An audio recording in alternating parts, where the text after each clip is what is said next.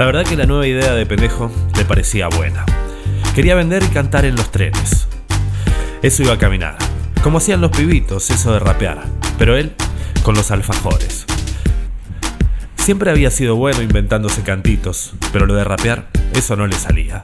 A lo sumo pendejo se concentraba y decía: Este es tu alfajor, este es tu alfajor, compra lo que es barato y también es el mejor.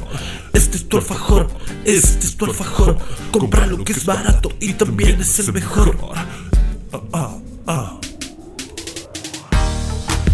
Ese día, digamos, la verdad que no rapeó. Un poco le daba vergüenza y al final no se animó, normal. Igual, como iba motivado, tan mal no le salió y vendió, y vendió bastante. Casi dos cajas vendió. De vuelta, calculó cuánto darle al padre. ¿Cuántos alfajores se va usted a llevar? Necesita cinco, necesita seis. Cuando llegó hasta el barrio, fue derecho hasta el playón, a guardar en su escondite lo que ese día se había ganado. Pero la verdad que flor de sorpresa se llevó cuando tuvo que sacarle el tapón y adentro del caño no había nada. Ni un centavo, cabezón, nada. Nada. Nada. Ni un centavo, cabezón,